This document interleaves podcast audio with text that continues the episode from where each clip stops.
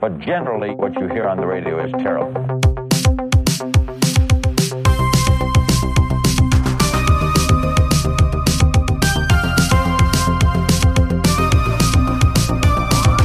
So, so ich, mittlerweile sind wir drin in der Folge, oder? Sind wir schon drin? Sagen wir jetzt einfach mal so.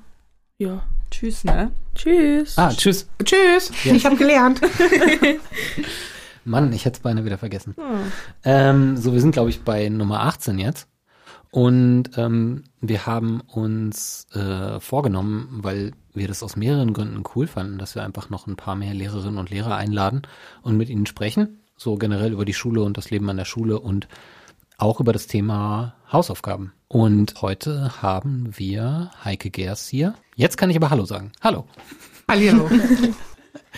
Äh, genau. Und ansonsten, ja, Herr Benze ist wieder da und äh, Maya ist auch da und Ellen ist da. Hallo. Und die Hallöchen. restlichen Leute, sorry, ich habe mich reingeplappert. Ähm, Alles gut. Die restlichen Leute lernen, glaube ich, gerade fürs Vorabi. Bestimmt. Hoffen wir. Ja. Wäre besser.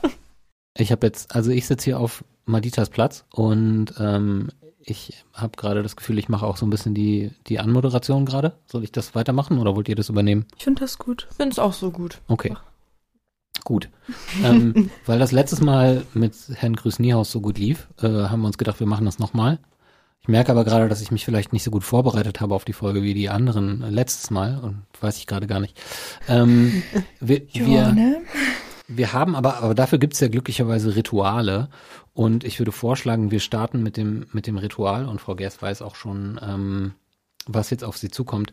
Es gibt ja diese Fragen von Dr. Arthur Aaron, äh, mit denen man sich äh, innerhalb von kurzer Zeit einfach ganz, äh, ja, ich will nicht sagen unkompliziert, aber schnell ähm, kennenlernen kann und dann irgendwie miteinander verbunden ist. Und dann starten wir sozusagen erst richtig in die Folge. Ich würde dich bitten, jetzt eine Zahl zu nennen zwischen 1 und äh, mittlerweile sind es nur noch 34. 28. ja, ich ah, habe ah, gekürzt. ah. Ich habe nochmal gekürzt. Mhm. Und du kannst eine skippen, wenn sie dir nicht gefällt. 21. Okay, mutig. Uh. Ähm, oh, das geht nicht. Ah, das, das geht nur für zwei Leute. Hier steht, denkt euch beide drei wahre Wir-Aussagen aus. Zum Beispiel, wir sind beide in diesem Raum und fühlen uns ähm, so und so. Das, das geht irgendwie nicht so Mhm. richtig. Die müssen noch gekürzt werden, glaube ich, hier. Die, die muss Ja. eigentlich raus. Also würde ich dich bitten, nochmal eine Zahl zu sagen. 17. Okay. Toll. Das Okay. kann man aber beantworten. Das ist tatsächlich ein okay. Klassiker. Das ist tatsächlich äh, einer der Klassikerfragen. Wenn du wüsstest, dass du in einem Jahr sterben wirst, würdest du irgendwas an deinem jetzigen Leben ändern und warum? Oh Gott, die musste doch äh, Toni damals, ne? Ja, glaube ich auch. Ähm, okay, also, wenn ich ganz ehrlich bin, viel ändern würde ich, glaube ich, nicht. Ich bin ganz zufrieden.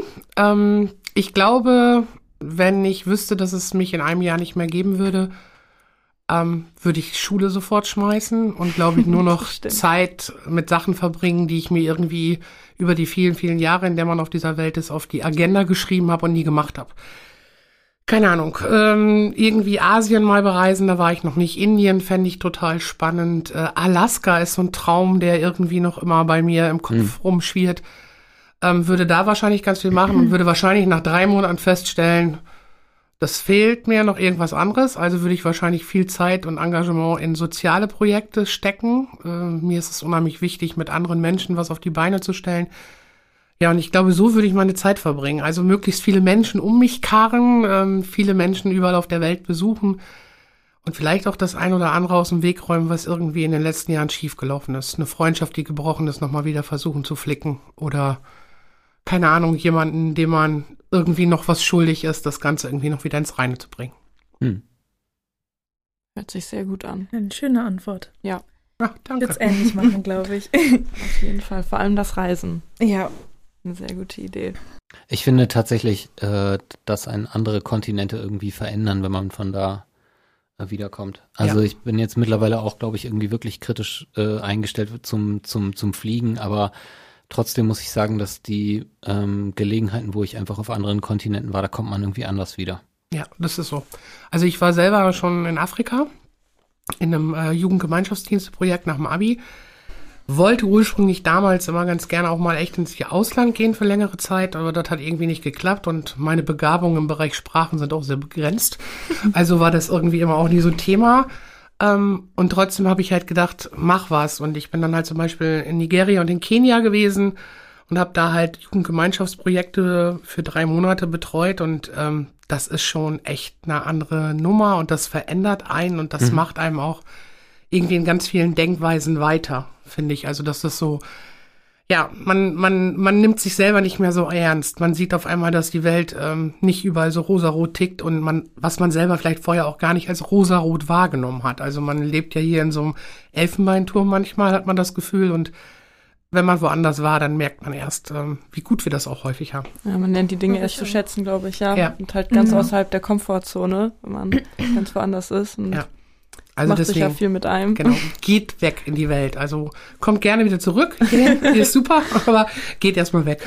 Das war auch der Plan eigentlich. Sehr gut.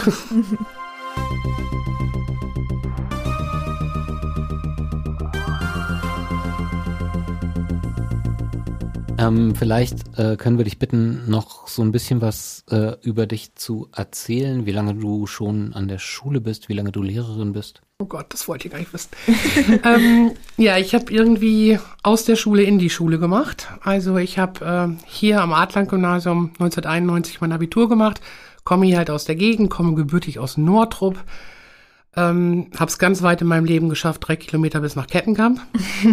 habe dann in Oldenburg studiert, habe in Düsseldorf mein Referendariat gemacht und bin dann mit Mühe und Not wieder nach Niedersachsen zurückgekommen. ich wollte gerade sagen, das ist ja Nordrhein-Westfalen. Ja, ja, genau. Mhm. Genau. Muss man ja so ein bisschen Trick 17 machen, dass man hier wieder hinkommt. Äh, Es hat dann geklappt. Damals noch so, dass wirklich wenig Bewerber auf relativ gute Stellensituationen zu finden waren und bin dann erst oben in Ostfriesland in Wiesmoor gelandet, an einer kooperativen Gesamtschule. Total intensive, ganz tolle erste Stelle. Ähm, wahnsinnig geheult, als ich da weg musste. Ähm, musste aber weg in der Form, dass ich mich familiär verändert habe. Ich habe meinen Mann dann geheiratet ähm, und bin dann halt irgendwie wieder Richtung Landkreis Osnabrück gewatschelt und hat dann auch geklappt. Und seit 2007 bin ich jetzt schon am Adland-Gymnasium. Also ähm, ich habe, sage immer ganz, als ich angefangen bin, stand ich auf der dritten Seite der Kolleginnen und Kollegen, die man chronologisch nach Geburtsdatum ordnen kann. Jetzt stehe ich auf der ersten Seite wahrscheinlich in der oberen Hälfte. Aber schon 16 Jahre. Ja, hör auf, ne? Und da waren einige von euch noch nicht mal auf der Welt oder so Ja, sind jetzt so weit gekommen oder Ja, so. Ja, ja, schrecklich. Krass. Ja, ist ja auch so. Ich bin mit Rike, also meiner Tochter, ich bin praktisch mit Elternzeit hier gestartet. Ich habe ein halbes Jahr erst noch Elternzeit gemacht und meine ersten Lerngruppen habe ich dann im Januar 2007 übernommen. Das Genau. Also Rike ist dann auch so euer Alter. Mhm. Okay. lange her. Weiß ich. Und deine Fächer, wie, wie Ach, da, wieso hast so. du die, wieso hast du die ausgesucht? Ich kann Also- nix, ich kann nichts anderes. Nein, also, ähm, nein, Quatsch. Also, ich wollte immer echt gerne Lehrerin werden. Ich glaube, das stand schon, keine Ahnung, in der Grundschule habe ich das immer schon gesagt, dass ich unheimlich gerne Lehrerin werden will. Zwischendurch natürlich tausend andere Vorschläge und Ideen gehabt und auch, man, das ist ja auch cool, aber nein, es ist Lehrerin geworden und die Fächer standen sehr, sehr wirklich sehr, sehr schnell fest, weil ähm, Naturwissenschaften waren so immer meins. Ich hätte, sag immer wahlweise, hätte ich noch Physik als Fach dazu nehmen können. Ich mache ja nun Mathe und Chemie und es war während der ganzen Schulzeit einfach so, dass das meine Highlight-Fächer waren. Also ich musste da nie viel für tun, habe immer tausend Mitschülern auch äh, Unterstützung anbieten können, habe auch da vielleicht schon so ein bisschen gemerkt, ach, du kannst das auch wohl erklären und das klappt auch ganz gut, was das Ganze nochmal bestärkt hat und ähm, ja, das war's dann einfach. Und Sprachen und sowas, wie ich eben gerade schon gesagt habe, das sind wirklich meine Stressfächer gewesen. Also ähm, ich weiß noch, siebte Klasse Englisch, äh, Grammatikarbeiten eins und Diktat sechs. Und äh, ich konnte das nie verstehen und sprechen überhaupt nicht. Also das äh, war ganz schwierig und da blieb wirklich nicht viel anderes übrig. Wie gesagt, wahlweise noch Physik. Und dann hatten sie auch Mathe und Chemie im Abi. Ja, genau. Es waren auch meine Leistungskurse. Wir hatten ja damals nur zwei Leistungsfächer. Wir konnten hier an dieser Schule aber immer schon drei Leistungsfächer wählen, obwohl wir nur zwei im Abitur abgeprüft kriegten. Und äh, ich habe zum Beispiel Physik auch Leistungskurs nur freiwillig zusätzlich gemacht. Total bescheuert, wenn man da heute drüber nachdenkt. Ähm, aber ich konnte mich ganz lange nicht entscheiden. Und ähm, wir waren ja eine ganz kleine Oberstufe immer, mit nur so, ja, um die 50 Schülerinnen und Schüler. Und ähm, dann wurden so die Kurse voll gemacht mit den Leuten, die halt freiwillig auch noch ein Fach gewählt haben. Und ganz viele haben das auch genutzt, um zum Beispiel ein äh, zusätzliches Leistungsfach nachher als Prüfungsfach zu nehmen, also als ähm, auf grundlegendem Niveau, würde man heute sagen. Und das war natürlich eine super ähm, Basis, ne? Wenn man also Leistungskursunterricht hatte und eigentlich nur Grundkursniveau gefragt wird, war das immer ganz easy, also ganz nett. War ein Angebot. Adlern-Gymnasium Quartenburg stand ja immer für Naturwissenschaften und deswegen wurden wir da immer in die Richtung ja, ja geschubst schon. und äh, dass wir das auch ja machen. Und das hat ja auch viele Jahre geklappt und klappt ja jetzt auch immer noch ganz gut. Also ähm, in meinen Fächern sind wir ja irgendwie ganz gut mit den Leistungskursen aufgestellt. Ja, bei uns wurde auch in der Klasse letztens schon mal gefragt, so die Tendenz eher zum naturwissenschaftlichen ja. oder gesellschaftlich und da war also mehr als die Hälfte auf jeden Fall naturwissenschaftlich, ganz wenige sprachlich. Ich glaube ja. nicht mal nicht mal zwei Leute, eine Person eine vielleicht. Person war also, so eventuell Sprache, aber also das ist schon. Obwohl das eigentlich auch schade ist, ne? Irgendwie aber, schon, ja. Ähm, ich finde, die Mischung macht's häufig, ne? Also das finde ich ja auch an unserer Schule so toll, dass einfach alle Begabung oder generell am Abitur, dass alles möglich ist. Einfach ne? die Möglichkeit, man ja, hat die genau. Auswahl genau. und muss, sich, muss sich nicht beschränken. Das, genau. Also das ist zum Beispiel, meine Tochter geht nach Handrup, die sind klar sprachlich ausgelegt. Mhm. Also da ist das schwierig, als Naturwissenschaftler Fuß zu fassen. Ne? Also da ein Mathe-Leistungskurs klappt, klar, das sind noch wohl immer genug. Aber so ein Chemie-Leistungskurs kriegen die kaum zustande. Ja, wird schwierig. Obwohl die über 120 Leute im Jahrgang sind. Ja, krass. Wow. Und wir haben zwei. Mhm. Und teilweise drei Mathe-LKs, glaube ich auch. Ne? Ja, genau. Krass. Wir sind im Plaudern geraten und der Benzi weiß nicht, was er sagen soll. Nee, nee ich, ich, weiß, ich weiß noch nicht, ob ich das sagen soll. Los, trau dich. Nein, dann dachte, auf jeden Fall. Ich dachte an das Musikabi irgendwie. Ne? Also das, wäre auch noch schön. Sache. Also habe ich gemacht in NRW. Ähm, ja klar, so ein, so ein, so ein künstlerisches, musisches Abi. Ähm, die äh, Kurse ähm, insgesamt im Landkreis, ich war da gerade auf so einer Fortbildung, werden immer kleiner und kommen gegebenenfalls auch einfach immer nicht mehr zustande, selbst wenn es äh, Schulen gibt, an denen äh, Musik im, im Abitur äh, jetzt auch im Leistungskurs gemacht werden kann. Das wird immer weniger. Und ist auch total, also das ist, wie gesagt, eigentlich ist es schade. Ich liebe meine Fächer natürlich, aber ich weiß zum Beispiel auch, in Wiesmoor hatten wir das, dass man äh, nicht Musik, aber Kunst im mhm. Abi machen konnte. Und für viele war das echt eine Riesenchance, weil das nochmal andere Kanäle auch anspricht. Ne? Ja. Also die Naturwissenschaftler sind so diese logisch denkenden, Praktik und so, ne? Und Sprachler sind halt sprachbegabt und ja, irgendwie ergreift das nochmal eine ganz andere Gruppe von Leuten. Und äh, ja, wir sind eine kleine Schule, wir können nicht alles, aber ja, spannend ja. wäre das schon. Auf jeden Fall auch einfach ja. so kreativer in mancher Hinsicht auf jeden Fall. Da, da finde ich ja auf jeden Fall auch gut, dass jetzt in den letzten Jahren es mehr geworden ist, dass man äh, auch praktisch im, im Musikabi, also dann halt als, als mündliches Abi sozusagen, als Ersatz fürs mündliche Abi, dass man wirklich auch eine, eine Prüfung spielen kann, dass man praktisch vorspielen kann. Das ist immer super. Das, also das wird tatsächlich mehr und das ist auch recht gut so.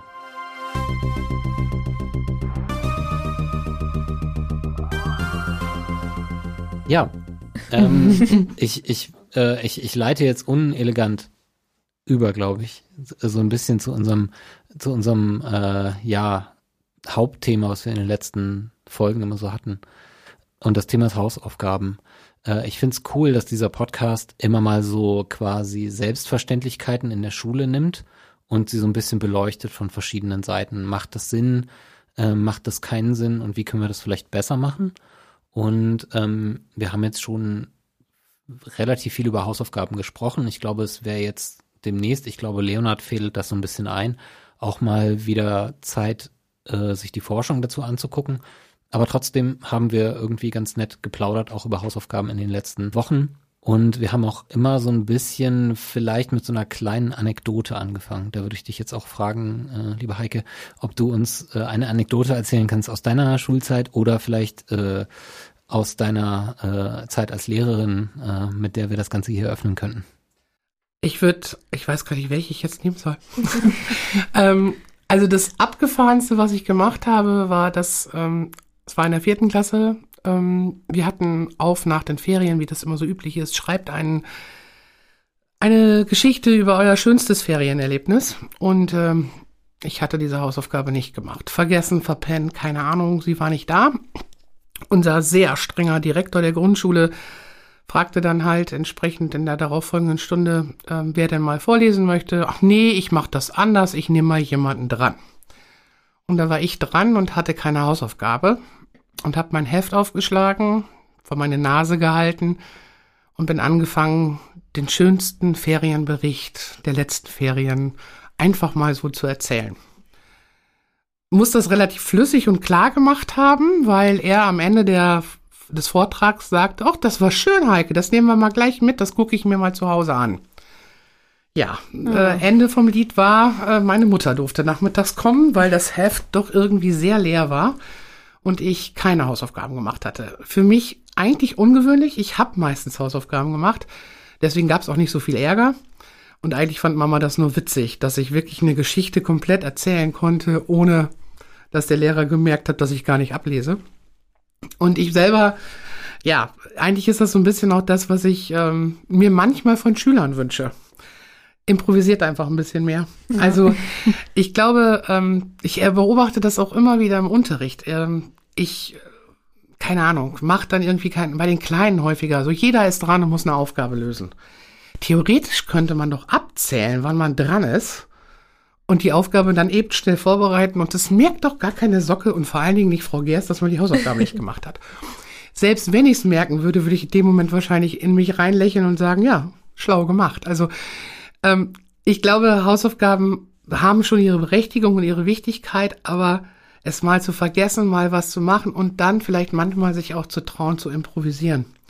Oder mit Halbwissen mal was loszulassen, ähm, finde ich eigentlich das, was Schüler nachher ausmacht. Weil das ist nachher für mich Können.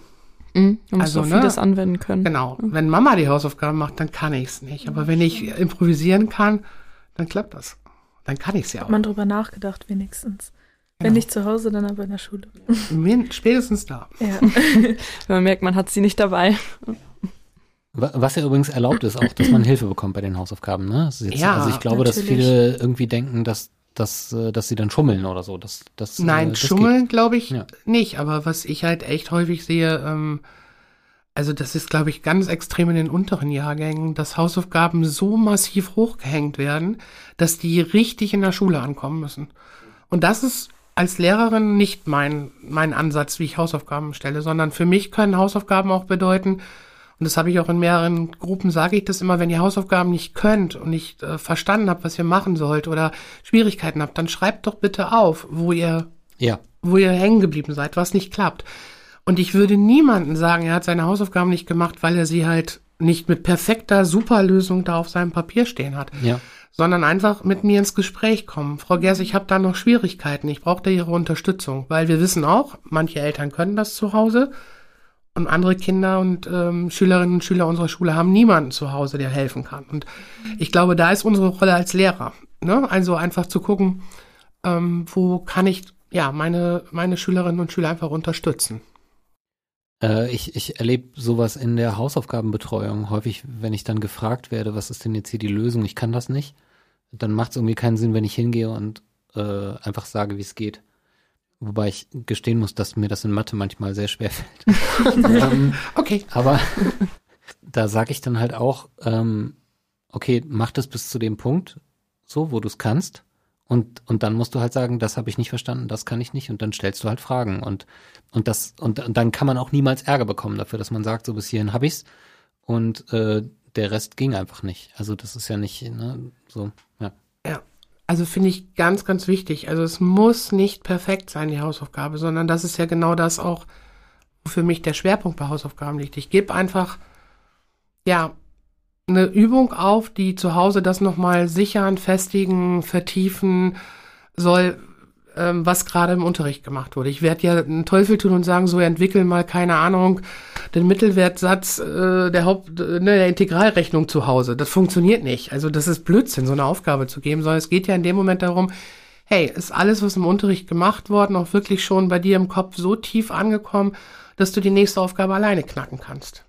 Weil die Situation, dass man es alleine machen muss, ist ja spätestens in der Klassenarbeit da. Ja. Und ihr alle oder wir alle wissen auch, im Unterricht ist der Blick nach rechts und links, das Gespräch mit dem Nachbarn doch häufig da, ja, dass total. man eben zusammen was löst. Ist ja das auch kann super. Auch helfen, ja. Äh, genau, kann auf die richtige Spur bringen. Ne? Und zu Hause muss man es dann manchmal alleine machen.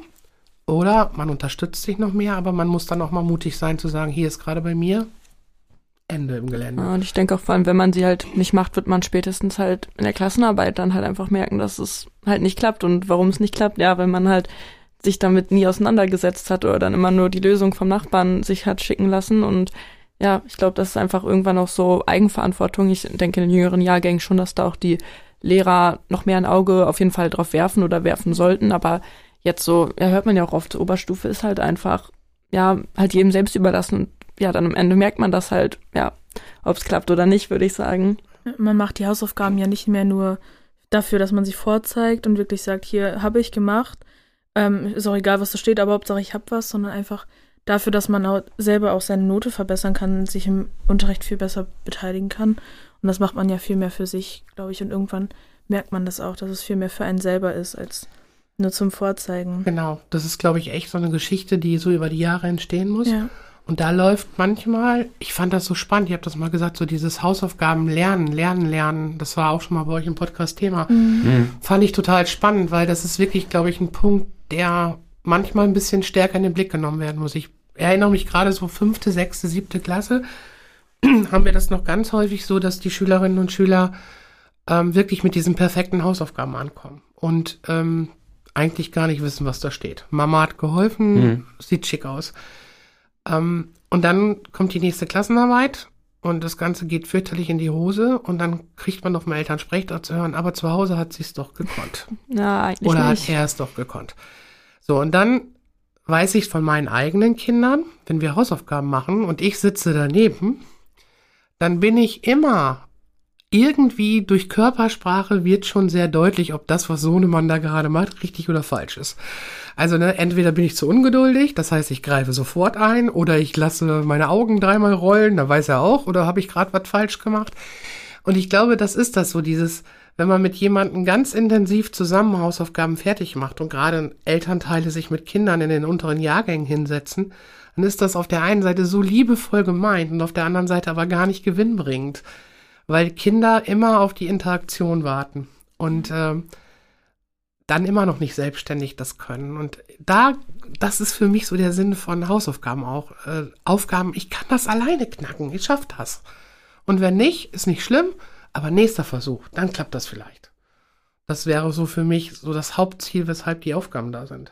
Ich merke das aber auch. Also ich gebe Nachhilfe in der sechsten Klasse und auch hauptsächlich halt machen wir Hausaufgaben zusammen und das ist super schwer, da so den Punkt zu finden, okay, ich lasse sie das alleine machen, sie findet selbst die Lösung oder ja, ich helfe ihr oder dann vermittel ich manchmal schon zu sehr die Lösung oder gebe doch einen Ticken zu viel und also das merkt man total, wenn sie das wirklich selbst herausfindet oder wenn ich da doch zu viel gebe an Informationen. Das ist, finde ich, super schwer, halt da diesen Punkt zu finden.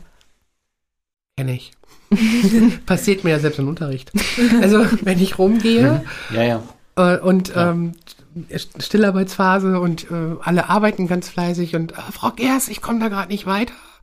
Dann kniet man sich ja dazu oder setzt sich dazu und dann passiert mir das genauso. Ja, man will ja auch helfen, ja, also man will genau. das ja auch. Das ist ja genau. So. Also das ist ja vielleicht auch so, dass man also dieses Knall dann mach mal denk mal alleine nach. ähm, das kommt einem nicht so häufig. Nee, das kann ich auch nicht gut also sagen. Dann, also ne, dann versucht man Tipps zu geben und in dem Moment merkst du schon, oh Gott, der Tipp war ja eigentlich schon eine Nummer zu weit. Ne? Also, ja, total. Ja ich habe ja in den letzten Wochen immer mal wieder so ein bisschen die These vertreten, oder ich, ich weiß gar nicht, ob ich daran wirklich glaube, aber ähm, also ein Teil in mir, vielleicht der, der Benze, der älter wird, der glaubt da vielleicht dran, ähm, dass die, die Hausaufgaben früher irgendwie wichtiger waren, dass man irgendwie, dass das irgendwie, dass die mehr gemacht wurden oder dass, dass, dass es irgendwie klarer war, dass wenn man Hausaufgaben hat, dass, dass die dann gemacht werden weil ich manchmal so ein bisschen das Gefühl habe, dass es gar nicht mehr so ist, dass das so eine wichtige Institution ist, wie es mal, glaube ich, für mich war. Kann auch wirklich sein, das ist nur jetzt so mein, meine Perspektive äh, beim, beim Älterwerden ist auf jüngere Menschen. Oder dass ich einfach, was auch sehr gut sein kann, als Schüler einfach furchtbar ängstlich war und immer Angst hatte, dass ich da irgendwie eine Hausaufgabe vergesse und nicht habe und dann da stehe und muss irgendwie sagen, ich hab's nicht.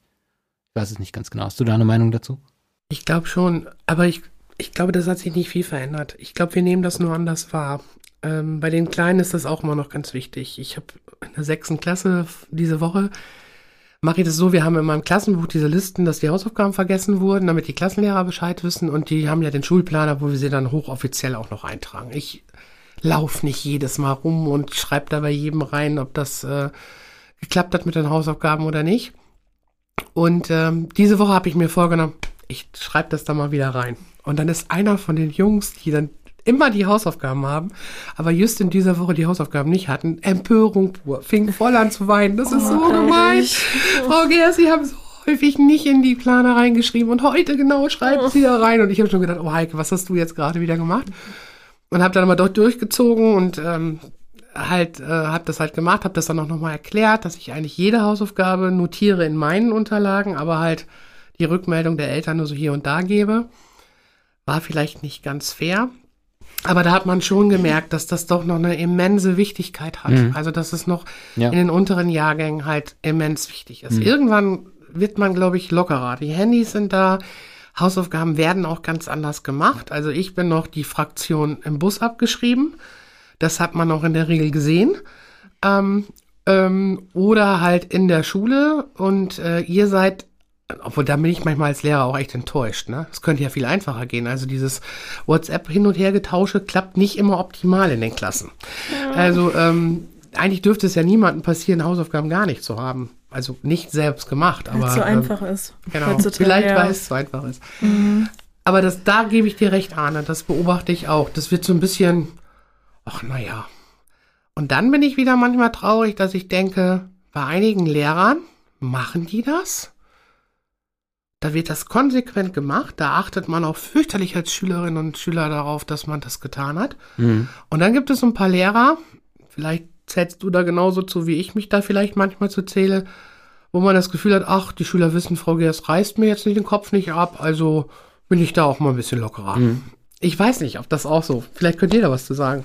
Ja, ich finde schon, es gibt Lehrer, wo ich auf jeden Fall denke, ja, die Hausaufgaben muss ich jetzt machen und die sollen auch schon ganz gut werden, weil da die Ansprüche halt einfach höher sind als in anderen Fächern. Vor allem, finde ich, kann man dann nochmal in Hauptfächer und Nebenfächer unterteilen. Ich finde, das mhm, merkt man schon, wenn ich überlege, so in manchen Nebenfächern, ja, das ist halt Hauptsache, man hat ja manchmal schon was stehen, aber es, ja, schon, ich würde sagen, es gibt viele Lehrer, wo ich mir denke, ja, da mache ich das jetzt nicht so extrem. Also da weiß ich, das genügt, wenn ich da halt vier, fünf Sätze stehen habe manchmal.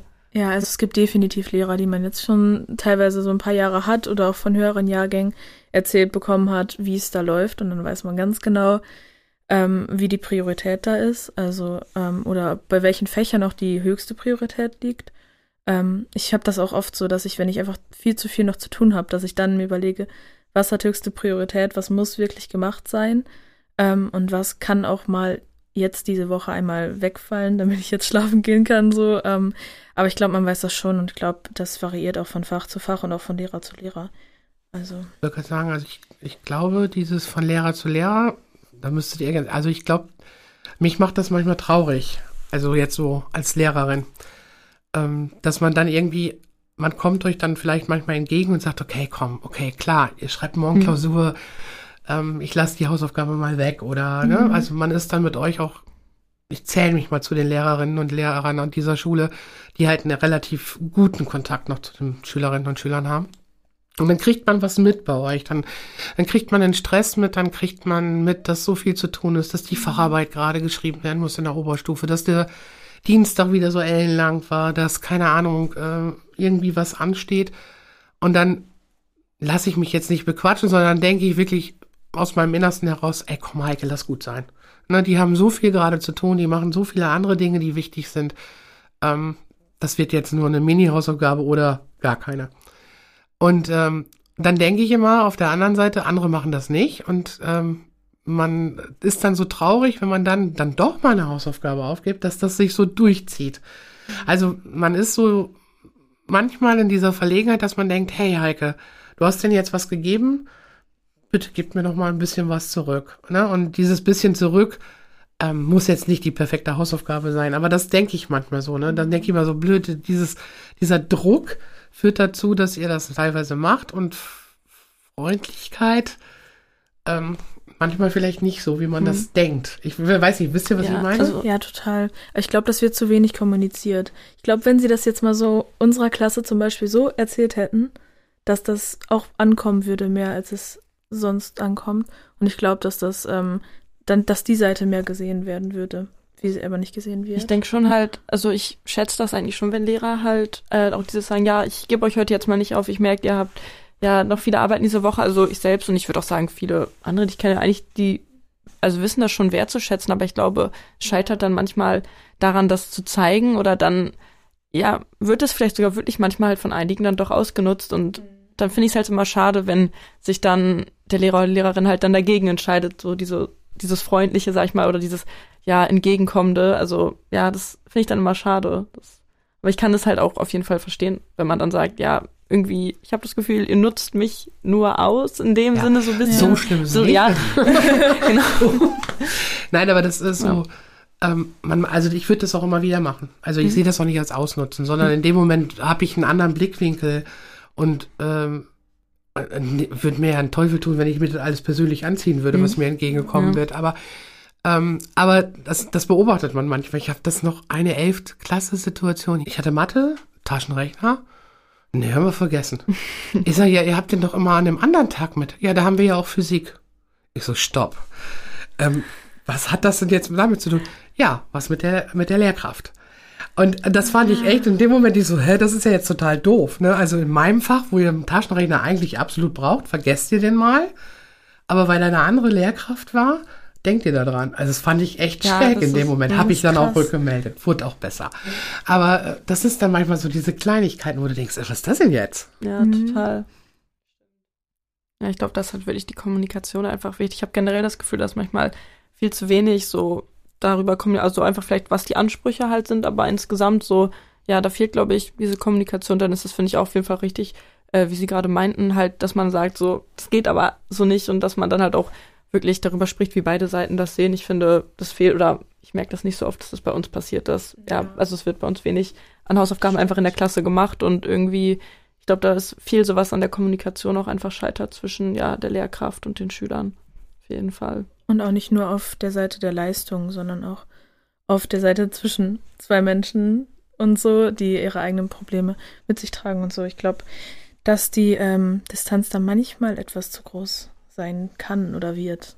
Aber da, das ist, äh, also der Punkt ist, ist hier auch gerade, dass, dass diese Metaebene, also sprechen über Unterricht, ne? also sprechen über Lernen, sprechen über Lernprozesse und, und so eine, so eine Metaebene auch einfach mal äh, mehr angesprochen werden könnte. Also es sagt sich alles so leicht, man mhm. muss halt die Zeit dafür auch haben. Also man muss irgendwie Fall. neben dem, ich, ich sitze ja auch in meinem Unterricht und denke, ähm, Okay, also das hier muss ich bis dann am besten geschafft haben, damit man entspannt ins Abi geht oder wie auch immer oder in die Ferien geht oder so. Diese Themen müssen jetzt noch gemacht werden. Und ähm, da fällt viel so, so eine, so eine Meta-Kommunikation leider äh, einfach flach. Ja. Die, die aber vieles leichter machen würde, vielleicht wirklich, ja. Genau, auch, auch als Klassenlehrer merke ich das halt auch immer wieder. Ne? Also ich würde es feiern, wenn wir wirklich fast in jedem Jahrgang eine Verfügungsstunde hätten. Das finde ich auch so, das ist mir auch schon also, wieder eingefallen. Ja, ne, also ja. wirklich, wir haben es in den unteren Jahrgängen. Ähm, du hast auch als Klassenlehrer, also ich finde das wichtig, die Personen zu kennen, die da vorne Total. sitzen. Und die haben alle zum Teil ihre Päckchen. Ich, ich kann nicht alle Probleme lösen. Das ist auch nicht der Anspruch. Aber einfach zu wissen, wie muss ich mit dem einen oder anderen handeln, ein bisschen was über die Geschichten zu wissen, die auch teilweise Schülerinnen und Schüler belasten und äh, vielleicht auch erklären, warum heute vielleicht die Laune am Boden ist oder ähm, morgen himmelhoch jauchzend ist. Also, ähm, und ich glaube, das macht ganz viel aus. Und auf der anderen Seite, ich glaube, das ist auch im Moment der Charme unserer Schule. Den habt ihr ja auch schon so häufig angesprochen in euren Podcasts, dass es eigentlich generell hier ganz gut passt. Und ich habe das Gefühl, dass wir wirklich viele Lehrerinnen und Lehrer haben, die halt genau diese Zwischentöne irgendwie mit euch mitkriegen. Also da werden Schüler mal angesprochen, hey, ne, warum geht's dir heute nicht gut? Oder ähm, was ist gerade los? Und ähm, ich glaube, das ist ganz, ganz wichtig. Also das macht eine Schule nachher auch stark. Ja, ich denke auch egal welcher Jahrgang, also Schule soll nicht unpersönlicher, also ich meine, ich das Gefühl, es wird unpersönlicher, je älter man, also je höher man im Jahrgang ist, also das ist dann irgendwie immer mehr so, was heißt alleingestellt, aber ich finde, es wird manchmal einfach unpersönlicher und ich finde, wir haben aber doch noch viele Lehrer, die halt versuchen, dieses persönliche Ebene noch aufrecht zu erhalten und da macht mir der Unterricht auch einfach viel mehr Spaß ja, bei diesen Lehrern. Das auf jeden, auf jeden Fall. Also auch wenn man einfach was über die Lehrkraft halt ein bisschen weiß und es nicht nur, ja, dieses Fach ist, was die unterrichten und ja. Das sagt der Grosnias auch ja in der letzten Folge, äh, dass er auch Fan davon ist. Also das merkt man auf jeden Fall, dass das Total, eine ja. sehr ähm, viel bessere Atmosphäre auch mit sich bringt. Okay. Habt ihr noch etwas, was ihr Frau Gers fragen wollt?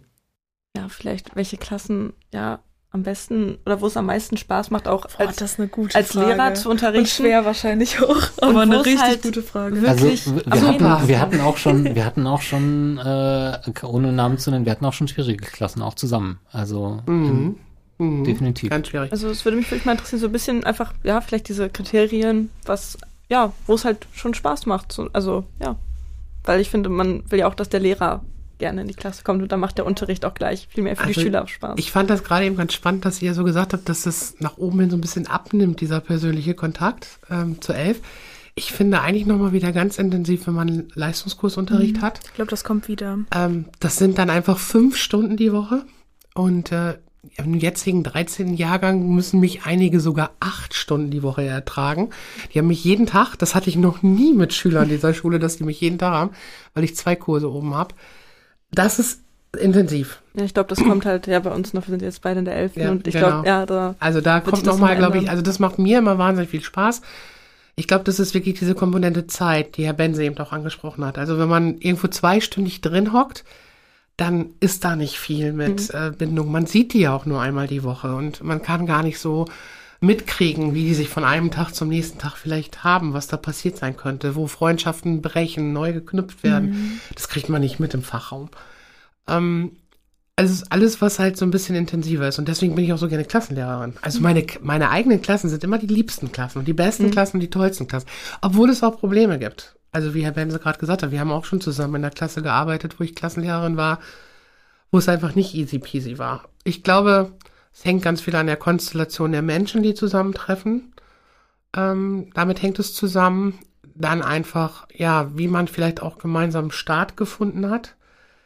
Ähm, und trotzdem, ähm, ja, wenn ich mir das so aussuche, ich mag es echt gerne in der Oberstufe. Also das ist für mich, äh, ihr seid dann fast fertige Persönlichkeiten, äh, ihr habt habt schon so ein anderes Standing. Ihr lauft nicht nur wie so ein kleiner Trott von irgendwas hinter einem her, sondern da kriegt man auch mal Kontra und ähm, ja, das, das hat für mich nochmal einen anderen Reiz. Ähm, und es macht einfach wahnsinnig viel Spaß. Bei den Kleinen ist das halt immer häufig, es hört sich so doof an, aber es ist niedlich. Also es ist süß. Da passieren einfach viele Geschichten, die halt so in die Kategorie auch wie Nieb, ne? Also so passieren. Aber wenn es wirklich um Menschen geht, die man kennengelernt hat, die man begleitet hat, ähm, oder begleiten durfte, dann sind das die Oberstufenschüler. Und das ist für mich auch immer ein total tolles Gefühl, mit großer Traurigkeit auch verbunden, ähm, wenn ich einen Abiturjahrgang gehen lasse. Also das ist schon ähm, als Tutorin meinen Tutanten die Rose in die Hand zu drücken und zu sagen, ich habe es geschafft, ähm, macht mich wahnsinnig stolz, dass sie es wirklich geschafft haben, auch bei Leuten, wo es vorher manchmal gar nicht so aussah. Ähm, aber auf der anderen Seite macht es dann auch ein bisschen traurig, wenn man wieder Leute gehen lässt, die man so lange begleitet hat und ähm, wo man jetzt sagen muss, hey, ihr seid fertig und ihr dürft gehen, ihr dürft in die Welt. Und ich glaube, das ist das Schöne auch an dem Beruf und deswegen ist vielleicht die Oberstufe nochmal so was ganz Besonderes. Wobei man klar haben muss, Oberstufe gibt es nur, wenn es die Kleinen gegeben hat. Also muss das schon alles passen. Ich glaube, Oberstufe wird cool jetzt bei uns. Also klar wird es anstrengender und so, aber ich habe da schon ein richtig gutes Gefühl bei. Also ich freue mich schon eigentlich. Aber dann geht es auch schnell vorbei. Und bei Ihnen, Herr Bense? Oh. Ich muss dazu sagen, ich, ich unterrichte leider gar nicht so viel Oberstufe, wie ich vielleicht ähm, möchte. Ähm, da das in Musik sich ja immer sehr in Grenzen hält, also keine Leistungskurse. Äh, und, und der Grundkurs wandert sozusagen bei den Lehrpersonen noch so immer, so von Jahr zu Jahr. Und ich bin gerade nicht dran und ich habe nur meinen Bio-Grundkurs. Und auch kein Seminarfach, was ich schon wieder ein bisschen vermisse. Vielleicht mache ich das nächstes Jahr. Sehr mal gerne. gucken. Ja, sehr gerne. Ähm, ich habe auch schon Ideen für Themen, ich weiß es noch nicht genau. Ansonsten bin ich, bin ich gar nicht so viel in der Oberstufe tatsächlich. Also ist nicht, äh, ich, ich denke auch nächstes Jahr vielleicht mal einen Bio-Leistungskurs dran oder so. Im Moment habe ich meinen Grundkurs, finde ich super.